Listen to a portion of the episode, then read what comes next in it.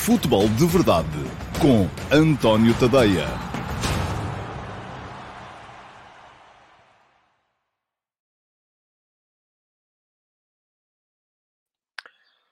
Ora então, olá, muito bom dia a todos, sejam muito bem-vindos à edição número 613 do Futebol de Verdade, última antes de férias, e já vi cá aí uns comentários uh, de malta a dizer que eu já estou em modo de férias e por isso me atrasei, atrasei-me, tenho-me atrasado sempre, há muita coisa para fazer aqui de manhã, e eu, uh, ah, um, quando, quando vou uh, preparar-me para vir fazer o futebol de verdade, geralmente já estou a contar os minutos e acabo sempre por me atrasar um bocadinho. Não é nada modo, porque eu vou estar a trabalhar, já vos tinha dito isso ontem, vou estar a trabalhar pelo menos até dia 12 de, de junho, um, porque não só tenho os comentários da, dos jogos da Liga das Nações para fazer na RTP e vou comentar os quatro jogos da seleção portuguesa neste, neste período, uh, entre a próxima quinta-feira e o dia uh, 12 de junho, uh, como também porque vou estar nessa altura até dia 12 de junho, precisamente, a adiantar serviço. Porquê? Porque já assumi convosco o compromisso de que no mês de junho vamos ter todos os dias pelo menos um ou dois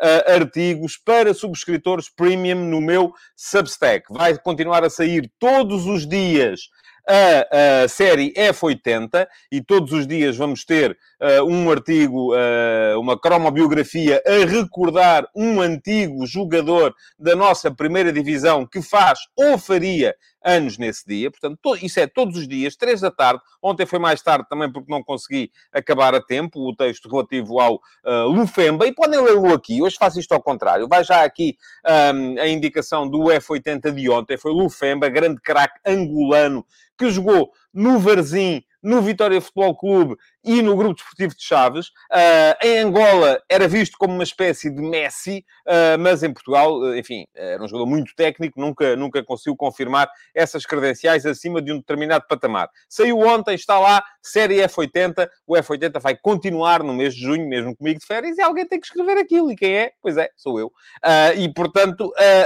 vamos ter lá todos os dias um artigo, sempre às três da tarde. F80, todos os dias. E, além disso, a partir da próxima segunda-feira, não vai começar ainda esta semana, porque eu preciso ganhar aqui algum avanço, algum balanço, porque isto não é fácil. Uh, vamos ter todos os dias também um artigo da série Reis da Europa. O Reis da Europa é o quê? É uma série que vai um, contar a história de todos os campeões nacionais dos países europeus, campeonatos que uh, decorrem uh, na uh, época outono-primavera. Isto é, aqueles campeonatos, enfim, verão-primavera, vamos dizer assim. Aqueles campeonatos que começaram em agosto, setembro e que acabaram agora neste mês de maio. são, salvo erro, 40 campeões nacionais. todos eles vão ter aqui uma história, um artigo, para vos contar a história do, da, da aventura daqueles que foram campeões nacionais por essa Europa fora.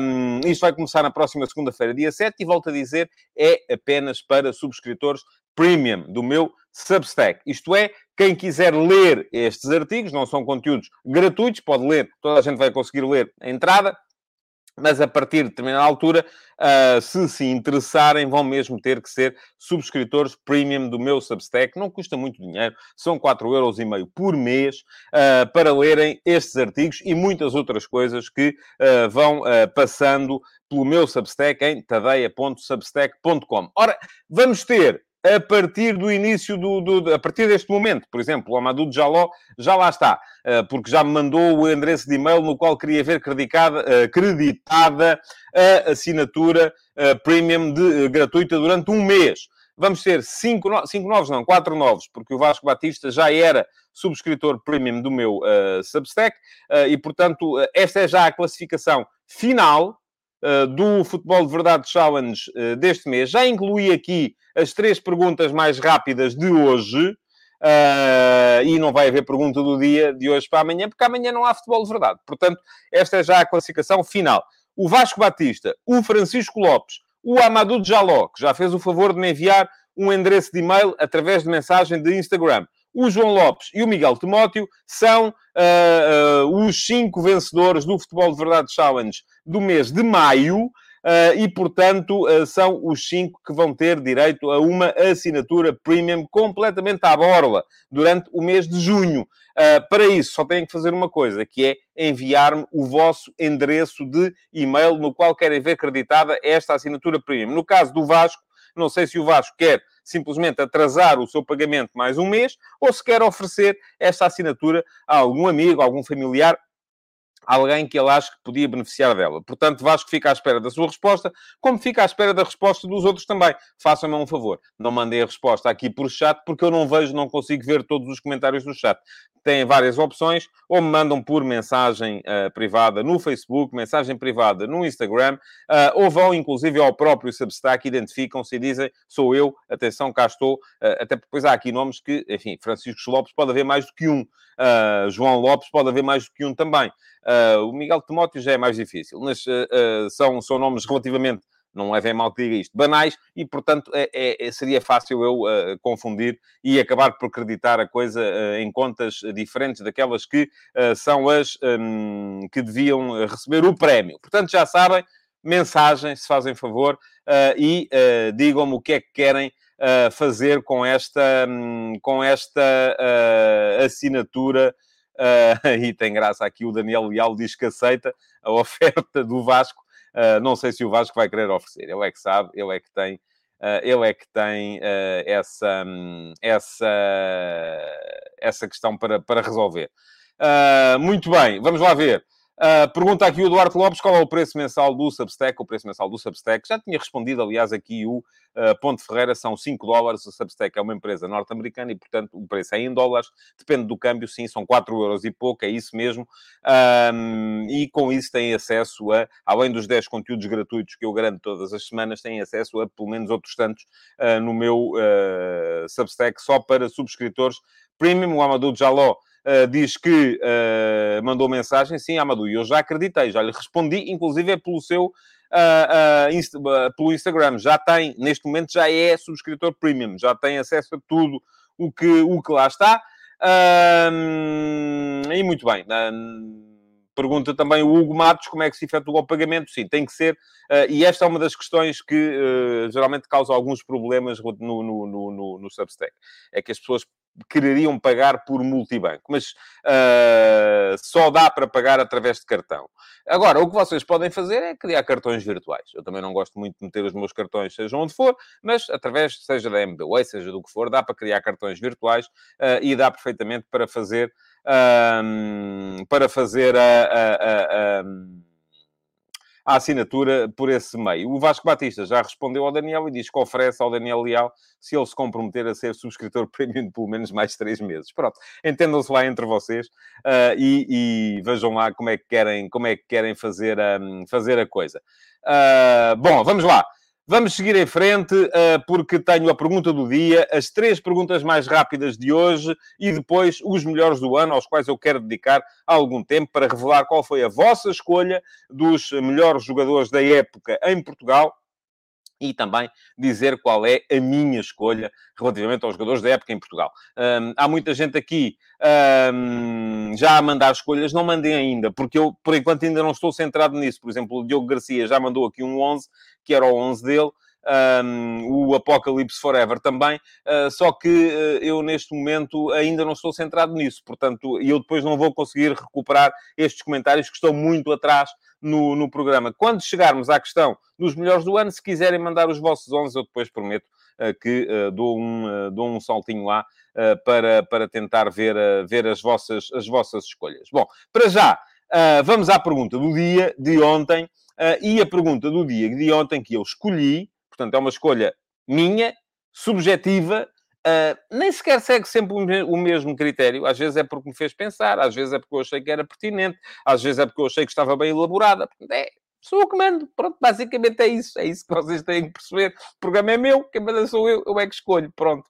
E não tem que ser sequer imparcial, nem tem que dizer assim, ah, eu ele gosta mais do. Uh, eu gosto destes nomes, do Manuel das Iscas do que do Joaquim dos Anzóis. Não, não é assim. É, é, é o que é. Pronto. E a pergunta do dia de hoje foi que eu escolhi, nem sei quem é, estou a ver, olha, um tal TI1 Pro Player, uh, mas gostei da pergunta.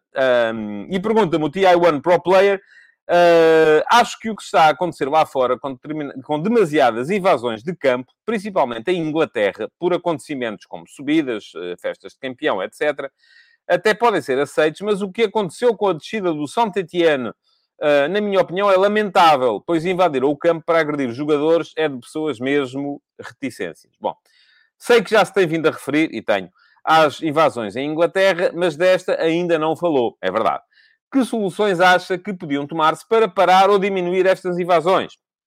Bom, uh, não falei porque uh, o meu fim de semana foi mais girado para outros acontecimentos e não tanto para o play-off de descida da Liga Francesa, que opôs o Saint-Étienne e o uh, Auxerre.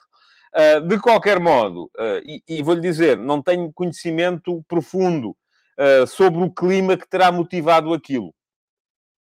De qualquer modo, e eu já lhe respondi por escrito também no diferido do uh, Futebol de Verdade de ontem, mas vou, uh, de certa forma, tentar aqui uh, replicar a resposta que lhe dei por escrito lá na altura.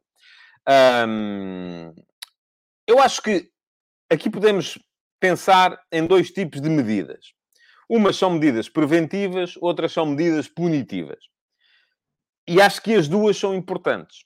As medidas preventivas Uh, basicamente, no meu ponto de vista, passam por, e eu não sei como é que as coisas, como é que estava o clima em uh, Saint-Étienne, uh, embora, enfim, Saint-Étienne, eu estive lá durante o Europeu de 2016, vou dizer assim, fiquei um bocadinho desiludido com o que é Saint-Étienne. Saint-Étienne é uma um, pequena cidade, basicamente industrial.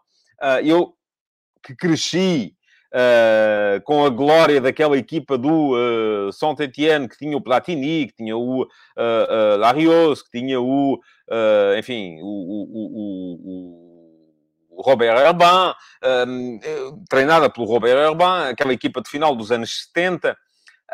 Um, cresci com essa equipa e estava à espera de ver um ambiente uh, profusamente virado para o futebol. Um ambiente... Não, não é nada disso que se vê por lá.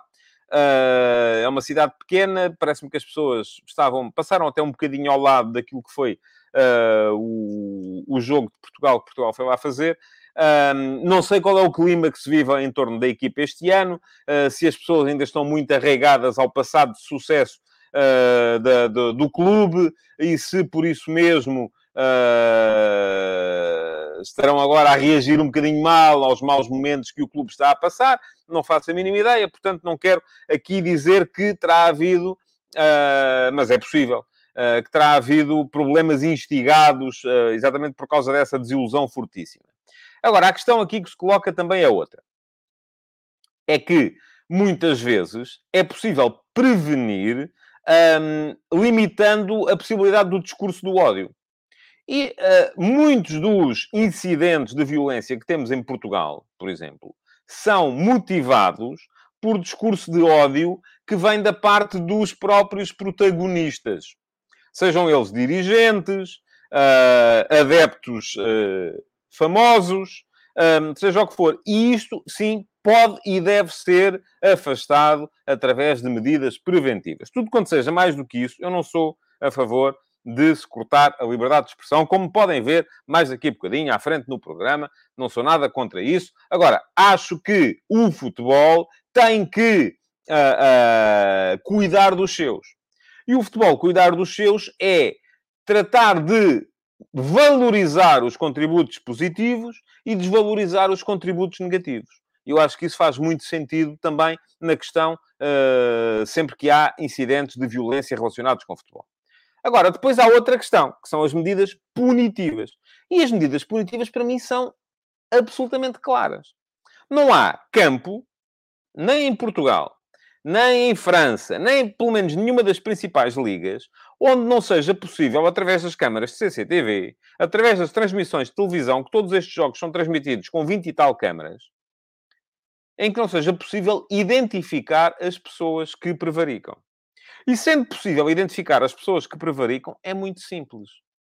Se cometerem ofensas corporais uh, puníveis pelo Código uh, Penal, são engafetados. Pronto, é muito simples. Se cometerem uh, ofensas corporais não puníveis pelo Código Penal, mas que ainda assim o futebol entenda que não estão bem dentro da sua, um, do seu ambiente, são impedidos de ir ao futebol. É tão simples quanto isto. E é assim que eu acho que esta questão tem que ser atacada. Não sou, não englobo aqui, dentro das medidas preventivas, essas medidas dos cartões dos adeptos e da identificação prévia. Não. Não vou por aí. Acho que isso não é necessário. Já o disse aqui várias vezes, uh, que uh, uh, aquilo que é preciso é termos capacidade para identificar as pessoas que prevaricam. E depois identificamos-las através do cartão de cidadão. É tão simples quanto isso. Bom, uh, diz o Paulo Neves que em França o clima no futebol está pior do que o nosso. Não, não, não, não, não tenho a, a, certeza disso. O António Silva pergunta para quando um código de ética que puna verdadeiramente agentes desportivos? Olha, eu sou a favor. Uh, a questão aqui tem muito a ver, e, uh, está tudo ligado. Isto, tudo isto tem muito a ver, por exemplo, com a questão dos direitos televisivos. Enquanto os, enquanto os clubes e eu sei que há muita gente que não gosta disto que eu vou dizer, mas é verdade. Enquanto os clubes tiverem controle total sobre a receita dos seus direitos televisivos, isto é, enquanto eu, Futebol Clube uh, da Avenida de Roma, estiver a jogar a Liga Portuguesa e uh, uh, tiver o controle total sobre a receita, porque eu vendo os meus direitos televisivos, eu estou-me positivamente nas tintas para as punições que possam vir por parte da Liga. Porquê? Porque vou continuar a receber o mesmo. Nós vemos casos como, enfim, por exemplo, em Espanha. Em Espanha, há regras, e eu já falei aqui disto, embora não necessariamente neste prisma. Em Espanha, há regras que obrigam a que, para o futebol ser um produto mais bem vendido através da televisão, a bancada em frente à, à câmara principal da transmissão tem que ter uma determinada porcentagem de preenchimento.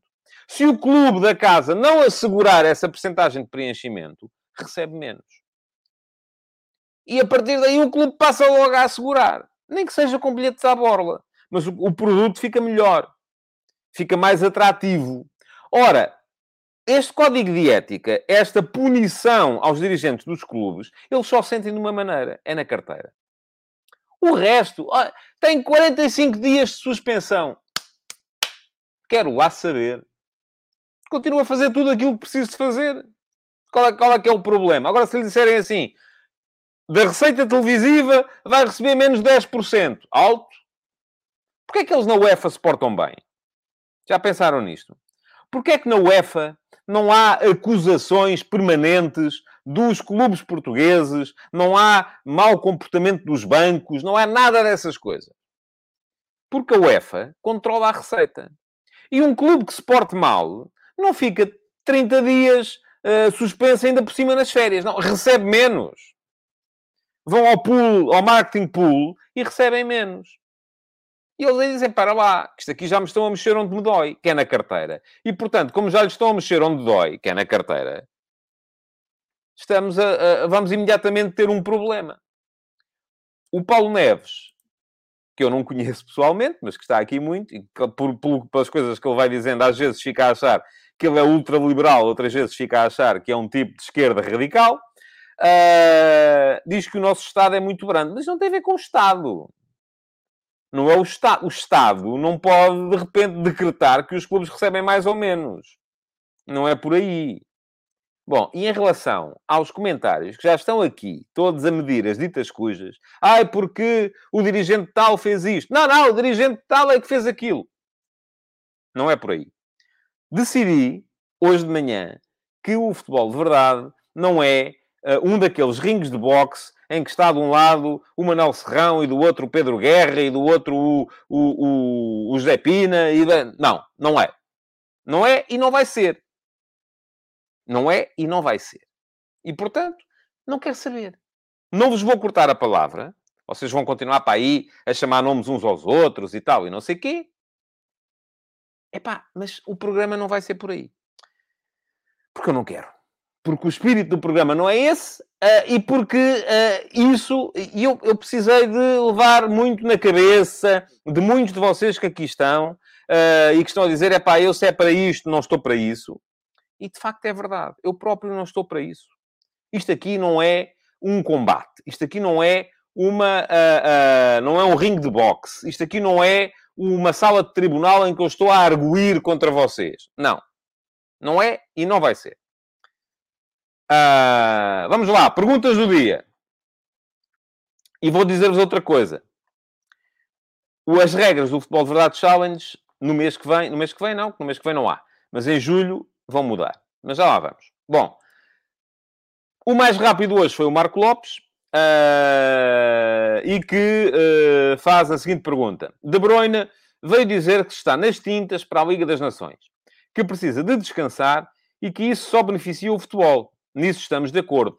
E os selecionadores treinam quando? Qual é a sua opinião? Bom, uh, Marco, havia uma pergunta também muito, num, num, sentido muito semelhante, não sei se foi o Marco que a fez, não tenho ideia, no uh, diferido do futebol de verdade de ontem. E eu vou, portanto, de certa forma, voltar a dizer a mesma coisa, porque é o que eu penso. Aliás, escrevi sobre isso aqui há tempos, uh, quando, no meu último passo de sexta-feira passada, a propósito da antecipação da final da Liga dos Campeões e do estado lastimável em que alguns jogadores chegam a esse final da época, todos assim, alguns acima dos 60 jogos, muito acima daquilo que é o limite tido como máximo pelos especialistas na matéria. Eu acho que isto só vai mudar, e, e estamos todos de acordo, há jogos a mais. Toda a gente, todo, os jogadores de topo fazem jogos a mais. E o futebol está a matar a galinha dos ovos de ouro, porque depois, quando chega o momento das grandes decisões, eles estão cansados. Por isso mesmo tenho curiosidade com este Mundial, o facto de ser em novembro. Vai ser diferente. Não vão chegar lá tão cansados uh, como chegariam agora. Imaginem que ainda tinham que ir jogar o Mundial. No fim disto tudo. Está tudo doido. Agora, só há uma maneira de resolver isto. Eu, em relação à sua pergunta, quando é que os, os selecionadores treinam? Claro, também precisam, não é? Porque hum, eu sou a favor do projeto Van Guerre, ou pelo menos de que ele seja discutido, precisamente porque uh, reduzia o número de pausas para, para as seleções, aumentando-lhes a duração. O que é que isto significa? Mais continuidade no trabalho. Porque uma coisa é os jogadores estão 15 dias no clube, depois vão uma semana para a seleção, depois estão mais 15 dias no clube, vão uma semana para a seleção, depois estão 4 semanas no clube, vão uma semana para a seleção. Ninguém consegue trabalhar nessas condições. Isto só dá jeito às companhias aéreas. Já o tinha dito aqui, porque tem jogadores constantemente a fazer uh, piscinas para um lado e para o outro. Também disse aqui no outro dia que o Mo Salah e o uh, Sadio Mané, os dois juntos, este ano, de avião, porque tiveram a Taça da África das Nações e a, a qualificação africana para o Campeonato do Mundo, já fizeram metade da distância da Terra à Lua. É demais. Não pode ser tanto. Agora, isto só se resolve no momento em que houver uma instituição a mandar. E neste momento não há. Neste momento aquilo que nós temos é a FIFA quer puxar a brasa para as suas competições. Campeonato do Mundo, quer fazer um Mundial de Clubes, uh, uh, quer uh, regular os calendários de acordo, beneficiando as suas competições e sendo ela a distribuir o grosso do bolo da receita. A UEFA não gostou e imediatamente pôs tudo a andar para ser de outra maneira e quer puxar também a brasa para as suas competições. A Liga das Nações, para a qual vai convidar os, as seleções uh, sul-americanas, dessa forma atraindo a Conmebol para a sua área de influência, uh, uh, o, o, a Liga dos Campeões, e, e, e, portanto, é isso que lhe importa, sobretudo. E os grandes clubes, que se queixam depois disto, agora, dos jogadores terem que ir para a Liga das Nações e para as seleções e tal, e não sei o quê, o que é que eles querem? Superliga, que é para serem eles, eliminando o, o intermediário, eliminando o middleman, uh, são eles a controlar a distribuição da receita. E está tudo aqui. O grande problema é este: é que não há ninguém que mande. E enquanto não houver ninguém que mande, está toda a gente a tentar esmifrar para o seu lado. E enquanto toda a gente estiver a tentar esmifrar para o seu lado, quem se lixa é o mexilhão. E o mexilhão aqui são os jogadores da bola. São eles que estão a ser esmifrados, vamos lá. Embora, epá, recebem muito dinheiro para isso. É verdade. Não tenho dúvidas nenhumas disso. Mas, até o próprio facto dos clubes lhes pagarem tanto, e dos patrocinadores lhes pagarem tanto, devia levá-los a pensar: epá, será que eu estou aqui a fazer bem a, a usar tanto este meu asset, este meu, este meu ativo? Será que este meu ativo não precisa de um, uma percentagem de utilização diferente?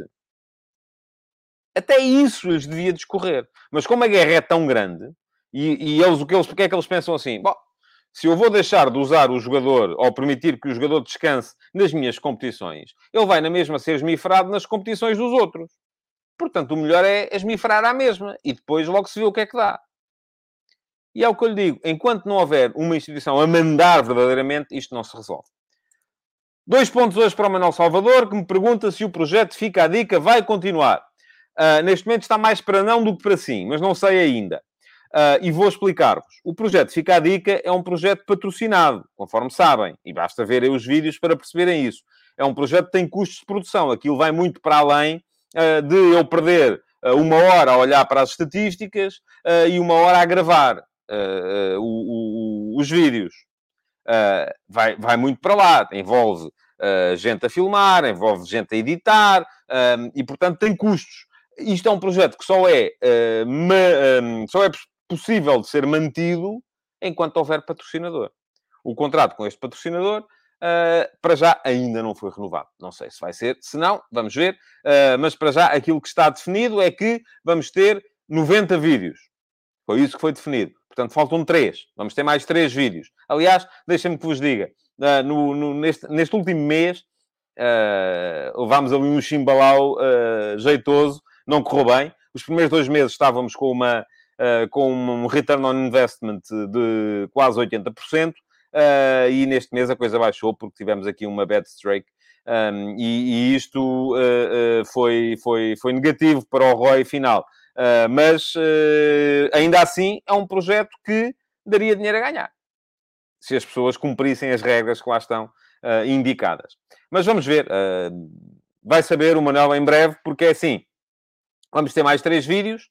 Uh, vai sair um uh, hoje à noite, outro uh, amanhã e outro depois. Se continuar a partir daí é porque continuou. Se não houver mais a seguir, é porque não continuou. Pronto, é tão simples quanto isto. Um ponto para o João Lopes, que me pergunta o seguinte.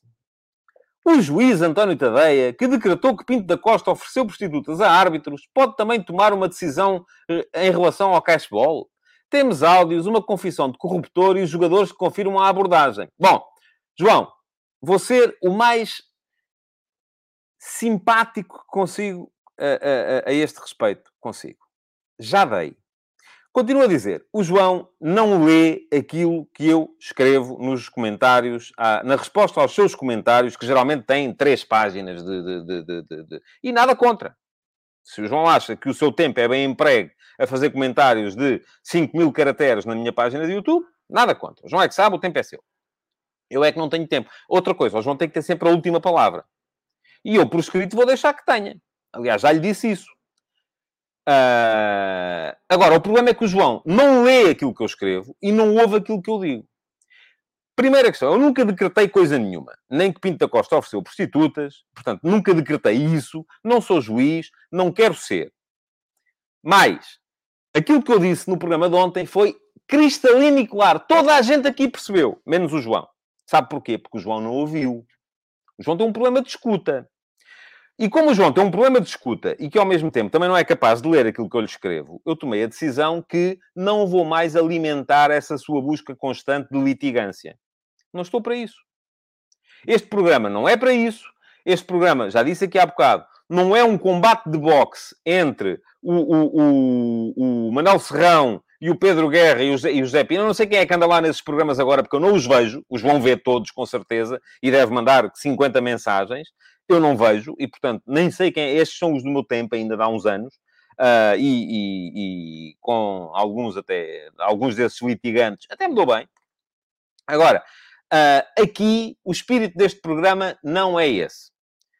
O João acha sempre que eu sou anti-Porto, que toda a gente é anti-Porto, eh, que está uma conspiração mundial contra o próprio João Lopes. Eh, chegou a dizer, inclusive, que era por isso era que neste programa não havia portistas. E teve a resposta. No minuto seguinte ao João dizer isso, apareceram logo aqui ideias. Agora, são portistas que conseguem ter uma visão panorâmica da realidade e o João não consegue. Pronto, e, eh, o João tem um problema, mas eu, eu não posso ajudar mais.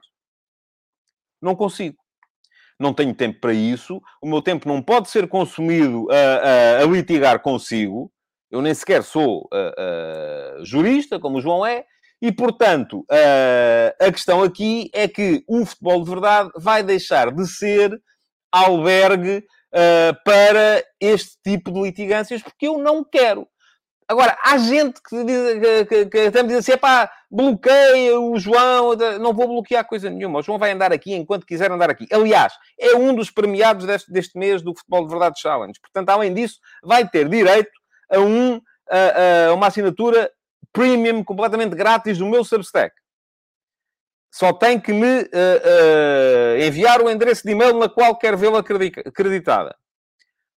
Por escrito, por comentários, o que quiser aqui uh, pode continuar a chamar-me os nomes todos do mundo.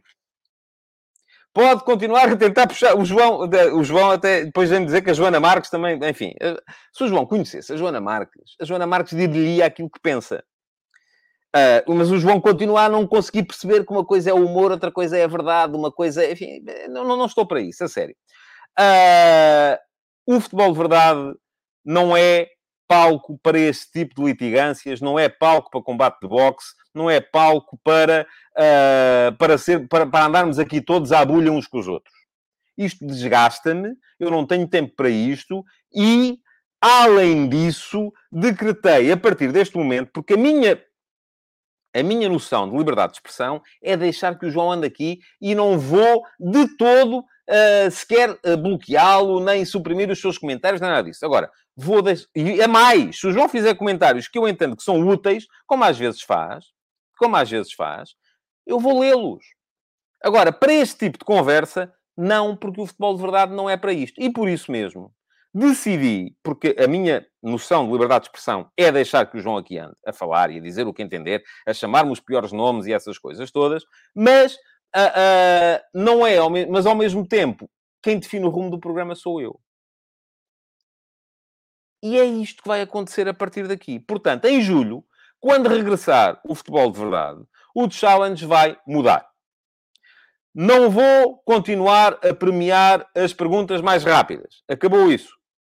Vou passar a escolher todos os dias três perguntas colocadas no diferido. Vai ser total e absolutamente subjetivo. Está a ver? Olha, mais uma... uma, uma uh, mais uma uh, contribuição para a conspiração mundial contra si. Porque se vier com estas perguntas, nunca vai ser escolhido. Porque eu não estou para isso. Não quero isso para a minha vida, não quero isto para este programa, como não querem 99% das pessoas que aqui andam. Que são todas, menos o João. Em frente. Vamos passar ao. Uh... Portanto, já sabem, as regras vão, vão mudar. Vamos passar a ter, a partir de julho, quando voltar o futebol de verdade, uh... as, os, os premiados uh, são, vão ser as pessoas que fazem as perguntas que eu acho que são melhores. Pronto, é assim. E eu, durante muito tempo, deixei-me arrastar para isto, porque acho que tenho que me bater pela minha, pela minha razão. E custa-me custa bastante uh, ter aqui na caixa de comentários gente a chamar-me todos os nomes mas foi essa a razão pela qual eu, deixei, eu tirei o programa no Facebook. E é essa a razão pela qual vou mudar aqui as coisas no YouTube também. Não dá. Não dá para isto. Isto está a transformar-se num, num, num, num, ato de litigância permanente e não é esse o espírito do programa. Aqui é para falar de futebol. E diz o Rafael Mota, quem não gostar pode pôr só fresco. Pronto. Ou então pode continuar aí nos comentários a dizer que isto é tudo do pior e, do, e que eu sou uh, anti isto e anti aquilo e que não sou honesto e que não sou não sei quantos. Pronto, epá, podem achar o que quiserem. Uh, muito bem, vamos em frente. Quero uh, lembrar-vos que hoje ainda saiu o último passe. Foi a última edição do, do, último passe, antes de férias também, porque já expliquei aqui no início. Um, vou precisar de, uh, de alguns dias para adiantar a questão dos Reis da Europa, para ganhar algum avanço para depois conseguir parar também uma semaninha, porque também preciso de descansar. Um, e o texto de hoje foi sobre o mercado do Benfica, porque eu acho que o Benfica, uh, mais uma vez, está a deixar-se enredar numa lógica de mercado de ir buscar todos os jogadores, e, e, e se calhar não são tantos os, os jogadores de que precisa. Uh, e eu acho que esse é o primeiro grande desafio à frente de Schmidt, é olhar para aquilo que tem e perceber o que é que tem à frente e do que é que precisa e uh, pôr um bocadinho um travão naquela estrutura que anda à volta do futebol do Benfica, que se autoalimenta e que precisa de mudança constante, mudança permanente. Todos os anos são 7, 8, 9, 10 jogadores. E eu já vi muita gente vir dizer, inclusive comentaram-me isso no Facebook, que isso foi por causa do Jesus. Não foi. Já antes do Jorge... O Jesus, é verdade, avolumou. Antes do Jesus, aquilo já era todos os anos 7, 8, 9 jogadores a entrar. Uh, e depois, como é evidente, se entra tanta gente, uh, não há capacidade do clube para absorver essa gente toda. Porquê? Porque não há capacidade do clube uh, para, para, para continuar a, a colocar fora do clube aqueles que são sedentários. E isso acaba por ser prejudicial. Portanto, não sei se já deixei, acho que não. Podem ler o texto aqui, o último passo de hoje. O último passo também só vai voltar no dia 17 de julho, uh, e, e, e, porque nessa altura, uh, em, em, princípio, já com a, a pré-época uh, adiantada. Portanto, um, é isso mesmo. E pergunta-me o Apocalipse Forever: o Benfica está a buscar muitos jogadores, que eu saiba, apenas houve duas contratações. É verdade. E vou-lhe dizer, e foram duas contratações, dois excelentes jogadores que não fazem sentido, no meu ponto de vista. Porque o Musa que é um excelente avançado, excelente avançado, volto a dizer, o Musa, excelente avançado, faria sentido, se calhar, no Porto, faria sentido, se calhar, no Sporting, o Benfica não faz. Porque o Benfica, mesmo que venda ao Darwin, tem o Gonçalo Ramos, o Yaremchuk, o Seferovic, o Rodrigo Pinho e precisa de arranjar espaço para o Henrique Araújo. E diz-me assim, ah, mas o, o, o Yaremchuk vai ser vendido e o, Darwin, e o, uh, o Seferovic também. Pronto, vamos a ver. Eu não percebo como é que. Se aceitarem vendê-los em perda, talvez. Porque em ganho não vendem de certeza absoluta. O Benfica não ganha nada há três anos, não fica fácil. Mas eu até acho que o Seferovic e o Gonçalo Ramos fazem muito sentido no, uh, no, no, no, plano do Benfica. Do, no plano do futebol do Roger Schmidt. Um, e, e, depois, em relação ao Ristich, fará algum sentido se o Grimaldo sair. Enfim, vamos a ver se o Grimaldo sai ou não. Uh, mas mesmo que o Grimaldo saia, o Benfica vai continuar a precisar do outro lateral esquerdo. Se o Grimaldo ficar, pronto, o Ristich é uma alternativa. Ok. Aí está certo. Se o Grimaldo sair, vão precisar de outro. Um, porque não me parece que, que com o Ristich e o Sandro Cruz, por exemplo, o Benfica possa fazer uh, a lateral esquerda sem perder qualidade relativamente à época que acabou. É isso que eu acho. Mas, enfim, Uh, posso estar enganado e, e, e, e, eu aqui, enfim, é como, é como acharem melhor. Uh, diz aqui o Luís Mendes que o Sandro esteve muito bem. Esteve, é verdade. Mas também foram jogos com, uma, com, uma, com um grau de exigência diferente. Eu escrevi no último passo de hoje aquilo que eu acho que o Benfica uh, precisa. O João Costa diz aqui que centrais precisam, só também está ultrapassado. Eu acho que o Benfica, neste momento, precisa basicamente quatro ou cinco jogadores eventualmente. E um deles depende da saída de Grimaldo ou não. Uh, precisará de um guarda-redes capaz de jogar com os pés. Uh, precisará de um central rápido, uh, porque Lucas Veríssimo não volta já. e eu acho que é um risco jogar com a defesa subida com Otamendi e Vertonghen. embora o Vertonghen não seja tão lento assim, mas ainda assim acho que é um risco. E o Morato também não é um jogador muito, muito rápido precisará de um uh, médio uh, em condições de uh, de ocupar espaço no campo. Ou seja, um médio intenso e que ao mesmo tempo tenha condições técnicas para, uh, para, se, uh, para ser um jogador uh, importante no, no, futebol do, do, do, do Roger Schmidt.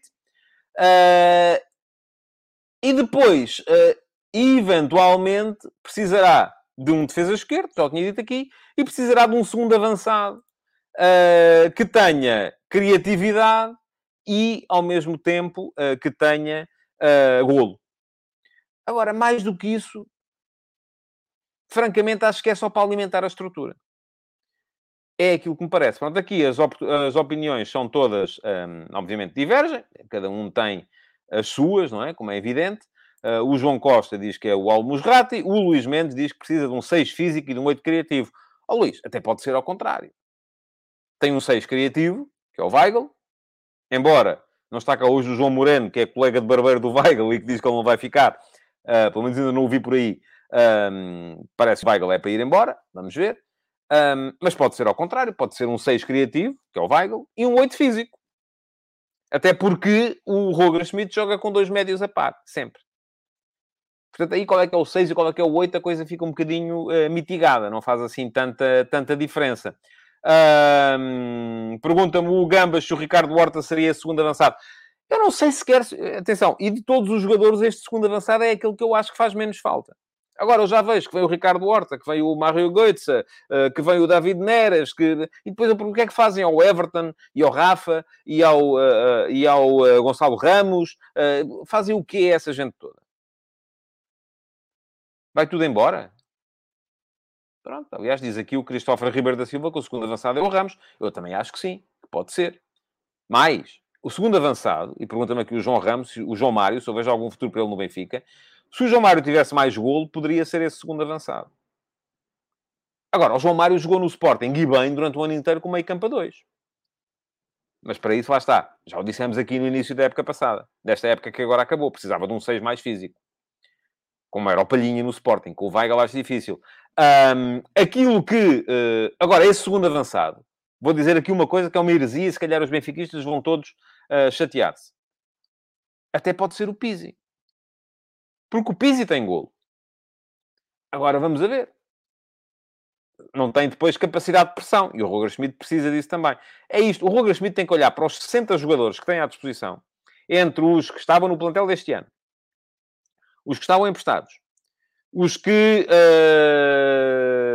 estão na, na, na, equipa B e vão subir. Os que estão no Sub-19, campeões da UEFA Youth League e precisam de espaço e, os, uh, e todos aqueles que andam por aí uh, na, nas cogitações do mercado, e tem que escolher 23.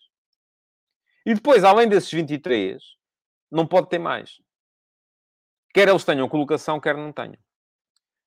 Bom, uh, vamos aos melhores do ano, que é para isso que aqui estamos, e já não vai ser muito tempo, mas quero começar por apresentar aqui a vossa equipa, a equipa que vocês escolheram, e os melhores do ano estiveram a ser votados no meu Instagram em Stories durante Uh, durante, e vou só mudar aqui o banner, porque o Futebol de Verdade já não, já não serve para nada. Lembro-vos só que têm que mandar por mensagem uh, o endereço de e-mail no qual querem ver acreditado a, a vossa assinatura gratuita do meu Substack. Uh, e assim que mandarem, eu faço esse, esse crédito. E durante um mês podem ler tudo o que quiserem por lá. e pronto, e vou mudar aqui o o oráculo para começar a ter aqui o endereço tadeia.substack.com, onde podem ler tudo aquilo que eu vou escrever. Mas estava a dizer, aquilo que, uh, aquilo que vocês uh, uh, escolheram, porque no meu Instagram, em Stories, durante uma semana, foi possível votar nos melhores do ano por posição. Ou seja, é esta que eu vou passar a apresentar. Aqui está ela. Hein? Treinador Sérgio Conceição. Sérgio Conceição teve 60% dos votos. Uh, depois há, uh, foram 21% para o Ricardo Soares, uh, e o Paulo Neves só teve um voto, com certeza. Estou a brincar consigo, Paulo. 14% para o Ruben Amorim e 5% para o Carlos Carvalhal. Depois, começando pela baliza, Diogo Costa, com 67%, Adam 17%, Samuel Portugal 9% e André Ferreira 7%. Lateral direito, Pedro Porro, 64%. João Mário, 18%. Gilberto, 13%. E Ian Couto, 6%. Central pela direita, Mbemba, 46%. Coates, 31%. Otamendi, 19%. E Jackson Poroso, 4%. Central pela esquerda, Pepe, 54%. Uh, Gonçalo Inácio, 21%. O David Carmo, 18%. E o Vertonghen, 8%. Lateral esquerdo, Mateus Reis, 47%. Grimaldo, 29%. Zaidu, 19%. E Talocha, 5%. Médio defensivo, Uribe, 53%. Uh, o João Palhinha, 17%. Depois, Almusrati, 16%. E o Pedrinho, 14%. Sendo que lá está, o Pedrinho é um médio defensivo diferente. É um médio defensivo mais construtivo. Mas uh, jogava ali, portanto, a escolha foi vossa. Uh, uh, se quisesse um jogador mais criativo e mais construtivo, podia ser ele. Até houve muita gente a sugerir na altura que preferia ter dois dos médios centros e não ter nenhum defensivo. Mas pronto, eu aqui optei por ter a coisa por posição. Médio centro, Vitinha, 55%. Mateus Nunes, 26%. Macutá, 14%. E André Almeida, do Vitória Sport Clube, não é o do Benfica, atenção, 4%. Médio ofensivo, Fábio Vieira, 60%. Fujimoto, 17%. Pedro Gonçalves, 13%. E Everton, 10%. Um, depois, uh, médio, uh, ala ou extremo. Juntei aqui as duas coisas. Otávio, 56%. Rafa, 19%. Samuel Lino, 13%. E Nuno Santos, 12%. Me, uh, avançado móvel, ou seja, segundo avançado, vamos lá dizer assim. Sarabia, 43%. Taremi, 27%. Ricardo Horta, 17%. E Gonçalo Ramos, 13%. E, por fim, ponta de lança, Darwin Núñez, 71%. Evan Nilsson, 15%. Fran Navarro, 7%. E o Vitinha, do Sporting Clube Braga, 6%. Esta é a vossa escolha, a escolha da maioria. Ah, e eu não sei se, se vocês têm alguma coisa a acrescentar em relação a isto. Uh, diz o Apocalipse Forever que se fôssemos pelos números, o Rafa merecia ser parte da equipa. Quais números? Depende dos números que escolher, não é? É um bocadinho isso. Uh, o Rafael Mota diz que para ele seria o Horta no lugar do Fábio Vieira.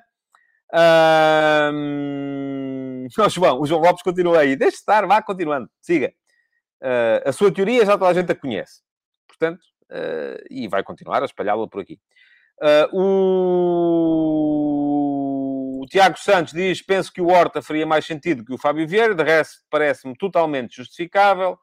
O Luís Leal diz que este 11, bem trabalhado, ia longe numa Champions. E eu acho que o, o, o Sérgio Conceição poderia, de facto, trabalhá-lo bem. Uh, o Apocalypse Forever diz que o Ricardo Soares, com o orçamento que teve, merecia ser treinador do ano.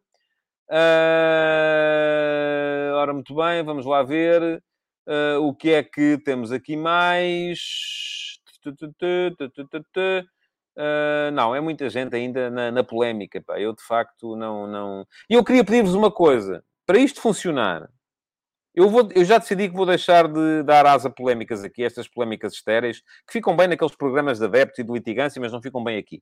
Mas se vocês continuam a responder uns aos outros, eu depois não consigo encontrar os comentários que são, que são úteis.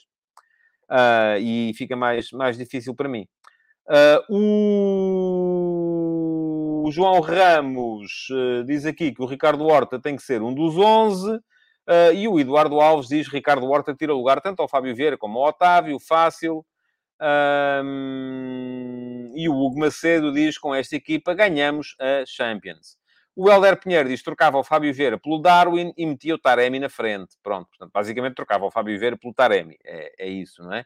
Uh, certo. Uh, e o Nelson Azevedo diz aqui também Taremi no lugar do Fábio Vieira com Sarabia na linha. Uh, portanto, também trocaria o, Taremi, o Fábio Vieira pelo Taremi. Aí o João Lopes uh, diz que o Taremi tinha que estar no 11. Está a ver, João? Eu também ponho aqui comentários seus, aqueles que eu acho que são úteis. E não tem nada a ver com eu aceitar que concordem comigo ou discordem. Agora, não quero é levar este programa para a litigância da terceira barra do Tribunal eh, de, de, de Vintes. E nada contra a Vintes. A da Vintes só conheço a broa. Mas não, não estou para isso. Não quero isso para a minha vida. Uh, bom, uh, o Manuel Salvador pergunta: jogador do ano é quem? Ui, eu essa por acaso não pensei não, e não fiz essa, não dei essa, essa votação. E diz aqui o Nuno Pereira. Uh, todos falam do Palhinho e do Mateus Nunes, mas o melhor jogador do Sporting no meio campo foi o Ugarte. Certo, Nuno. Eu hesitei, a escolha destes quatro por posição fui eu que a fiz. E hesitei entre colocar lá o Palhinho ou o Ugarte. Agora, a questão é que o Palhinha jogou muito mais do que o Ugarte. Fez muito mais jogos. Um, foi muito mais vezes titular. Uh, e, portanto, a partir daí a coisa uh, uh, ficou, um, ficou ficou decidida a favor do Palhinha nesta pré-seleção. Depois a seleção foram vocês que a fizeram. Ora, muito bem. O, diz aqui o João Costa que o mais votado foi o Darwin, com 73%. Não foi 73%, foi 71%. mas sim, confirmo, foi o mais votado. Sinal que os benfiquistas se uniram com certeza para escolher um dos, um dos deles. Um, e, e, portanto, uh, terá sido também um bocado por isso, mas também tem a ver com uh, as alternativas que havia para cada posição. E eu tinha-me comprometido aqui também a dar a minha, uh, a minha equipa. Pergunta-me aqui, o, diz o Rui Miguel Alves Coelho, que o Horta devia estar pelo menos a votos, mas teve. O Ricardo Horta foi terceiro avançado móvel atrás do Sarabia e do Taremi. Se acha, de repente, que o Sarabia e que o Horta é, devia estar no 11, pronto, isso aí já eu não achei. Outra questão uh, que eu, uh, com a qual eu me debati foi esta, do que coloca aqui o Daniel Leal. O Luís Dias. Luís Dias foi o melhor jogador da primeira metade da Liga. Mas saiu a meio. Eu gostava de ter aqui na a votação também o Luís Dias, como gostava de ter tido o PP. Uh, ah, acabei por optar, e, e, se forem reparar, o Flóculo do Porto é o único clube, aquele clube que, de acordo com muitos de vocês, eu não gosto, é o único clube uh, que tem um jogador em todas as posições, na pré-seleção. Agora, mais do que um, também achei que era demais. Uh, e, portanto, escolhi 11 do Porto para a pré-seleção. E o 11 do Porto que eu escolhi foi este. Se eu quisesse ter aqui o Luís Dias, provavelmente poderia ter, mas não teria o Fábio Vieira. Se quisesse ter aqui o PP, provavelmente poderia ter, mas não teria o Fábio Vieira. E a minha opção foi ter o uh, foi por ter o, um, o Fábio Vieira. Porque, apesar de tudo, uh, o PP praticamente não jogou na primeira metade do campeonato. O Luís Dias não jogou de todo na segunda, porque foi para, para, um, para o Liverpool. e o Fábio Vieira esteve no campeonato todo, embora nem sempre tenha sido titular. E durante grande parte da época não foi titular. Aliás, o Fábio Vieira fez esta época 39 jogos pelo Porto, dos quais só em 21 é que foi titular. Ainda assim, parece-me que. Uh, eu já vou ao jogador do ano. Há aqui muita gente a pedir-me isso, já lá vou. Antes disso, quero dar o meu 11. E o meu 11 não tem muitas alterações relativamente ao vosso, só tem uma. E vou colocá-la aqui, mas para isso tenho que tirar daqui o comentário do uh, Daniel Leal para não atrapalhar. Eu só fazia uma alteração em relação ao vosso 11. E de facto, retiraria do 11 o um, Fábio Vieira, precisamente pela razão que eu já disse, foi titular em metade dos jogos apenas, e colocaria o Pedro Gonçalves. Eu acho, e o Pedro Gonçalves nem sequer foi o segundo na votação uh, para uh, melhor médio ofensivo, foi terceiro. Eu coloquei-o aqui como médio ofensivo, enfim, ele joga como o Sporting joga com três avançados. Um, eu acho que as pessoas têm sido, de regra geral, muito injustas com o Pedro Gonçalves, por uma razão. Uh, o uh, Pedro Gonçalves um, fez uma época extraordinária na época anterior. E o termo de comparação é esse. O Pedro Gonçalves, que de acordo com muitos de vocês, e o Rafael Mota e o João Lopes já se estão aqui a rir de mim, riam-se à vontade, um, o Pedro Gonçalves fez 15 golos e 11 assistências esta época. Portanto, se os números do Fábio Vieira são bons, e são, 7 golos e 16 assistências, portanto, participação direta em 23 golos. O Pedro Gonçalves fez 15 golos e 11 assistências. Isto são números do 0-0, uh, eh, portanto, parece-me que não, não, se quiserem, vão-se lá queixar. Uh, tem participação direta em 26 golos. E uh, o Pedro Gonçalves fez, foi muito importante nas Champions do Sporting. Agora, epá, se vocês querem rir, riam-se para aí à vontade. Uh, diz o Apocalipse Forever que ele tem poucos golos e assistências. Pronto, tem 15 golos e 11 assistências o Apocalipse Forever acha que são poucos. Eu acho que não são assim tão poucos. Mas, uh, uh, se encontrarem muita gente que tenha, que tenha mais, uh, estamos cá para, para discutir o tema. e diz aqui o Rafael Mota, acho que o Pedro Gonçalves perdeu credibilidade depois do que fez no ano passado. É verdade, fez uma época pior do que a época anterior. Ainda assim, eu, não, eu acho que ele não fez uma época má. Agora, para responder à vossa, à vossa questão, que eu não tinha previsto, relativamente ao jogador do ano, e alguns de vocês, uh, o João Lopes pergunta-me se isto é o 11 da Liga ou das Champions. É o 11 da época. É o 11 de 2021-22.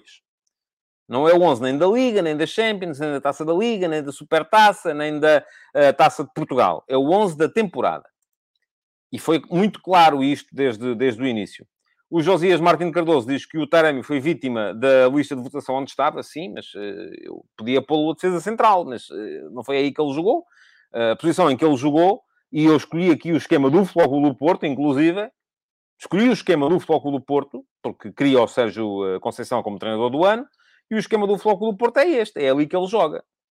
Uh, portanto, uh, é, é um, ele é mais móvel, de certa forma, do que o Evan Nilsson, que quando jogaram os dois, geralmente era o Evan Nilsson quem ficava mais e o uh, Taremi ia mais, saía mais por aí afora.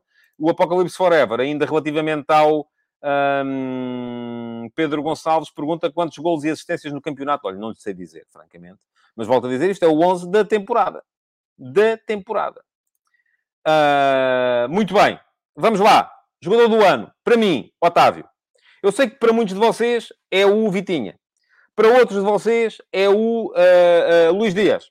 Para mim, foi o Otávio. Para mim, o Otávio foi o jogador mais importante do Porto. foi o jogador mais importante da vitória do Porto do campeonato.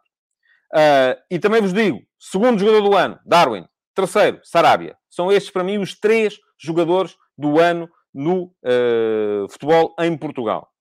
Volto a dizer, não é só campeonato, é campeonato, Liga dos Campeões, Taça de Portugal, Supertaça, Taça da Liga. São estes, para mim. Vocês podem ter opiniões diferentes. Já estamos uh, nos 55 minutos, portanto temos que fechar. Queria lembrar-vos que o Futebol de Verdade vai uh, interromper, uh, mas que podem continuar a seguir o meu trabalho no Substack. Está aqui o endereço em baixo, tadeia.substack.com. Estou a tentar ter algumas coisas também no YouTube durante este período de junho. Uh, e, portanto, uh, se assim for, mantenham-se atentos. Uh, continuem a dar um salto ao meu Substack para perceber o que é que por lá sai. Já sabem, menos coisas, mas ainda assim coisas, coisas boas. Um, e, de resto, voltem em julho para o Futebol de Verdade. Eu depois aviso, quando for a altura de voltar. Muito obrigado por terem estado aí. Eh, eu vou avisando e vou informando relativamente àquilo que serão as novidades no Futebol de Verdade a partir de 17 de julho, que é quando voltaremos a marcar uh, um contacto. Muito obrigado por terem estado aí então. Boas férias para quem estiver, bom trabalho para quem continuar a trabalhar. Futebol de Verdade, em direto de segunda a sexta-feira, às 12h30